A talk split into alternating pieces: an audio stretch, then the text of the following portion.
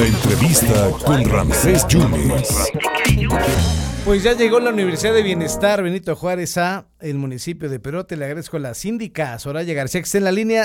Síndica, muchas gracias por esa oportunidad en esta tarde. Desde estos días de noviembre, ¿no? Ya hay un decreto, un comunicado que hay una universidad que es la del bienestar eh, en Perote. ¿Me equivoco? ¿Es así? Al contrario, Rancés, muchas gracias a ti por, por tomarnos en cuenta en tu noticiario. Así es, Rancés, es correcto. Entonces, eh, ¿qué? ¿Viene con todo? ¿Va a haber becas? Eh, ¿Cuáles carreras se está ofreciendo la universidad? Eh, ¿Cómo entra y a, dónde está ubicada esta Universidad del Bienestar, Soraya? La carrera que gestionamos para Perote es Medicina Integral y Salud Comunitaria. Ese es su nombre en el tema de las universidades del bienestar. Sin embargo, su equivalente es Medicina General. Es exactamente lo mismo, solamente cambia el nombre. Ah, perfectamente. Medicina general. Y ya está abierta entonces para los estudiantes. Así es. Ya pueden inscribirse en el link de las universidades del bienestar. Esta universidad se pudo dar gracias a la gestión de eh, una persona muy generosa que trabaja en Comisión Federal de Electricidad, se llama Daniel González. Sí. Y esta persona había bajado ya dos universidades, una para Cuestalan y otra para otro municipio del estado de Puebla pero eh, nos buscó para hacernos toda la tramitología, todo lo que hubo que hacer, y gracias a eso hoy es una realidad Ramses. El día 18 de noviembre fue anunciado en la mañanera y el día 20 de noviembre nos lo comunicaron a nosotros. es un hecho. Pues es una buena noticia porque fuera del tecnológico de Perote, pues no había una universidad en Perote, ¿no?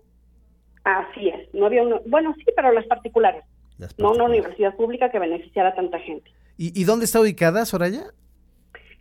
Mm, eh, uno de los requisitos que nos pidió la Universidad del Bienestar para poder instalarla fue que el ayuntamiento donara dos hectáreas de terreno. Sí. Y curiosamente nosotros teníamos otras dos hectáreas. Eh, las primeras dos hectáreas que el ayuntamiento en el 2007 adquirió fueron donadas para el que hoy es el Hospital General. Y las otras dos están junto al Hospital General. Ahí van a estar. es correcto, ahí va a quedar, junto al Hospital General. Perfectamente. ¿Y el plantel educativo, eh, eh, los maestros, eh, cuántos lo conforman, Soraya? Exactamente cuántos van a conformarlo. Lo que sí sabemos es que también está abierta la convocatoria para aspirantes a docentes. Ah, ya, ya, ya. Es muy importante que quien quiera ser maestro pueda postularse. Perfecto, entonces la convocatoria está abierta para que ya los alumnos se inscriban y también ya se estará hablando de un plantel eh, magisterial. Y, y, entonces, ¿cuándo entraría ya en funciones la universidad con semestre y todo, Soraya? La universidad va a entrar en funciones en el mes de enero y, y la razón es porque nosotros también, el ayuntamiento va a facilitar las instalaciones del actual Centro Cultural Pinahuizapan, que fue el COBAEF en su momento.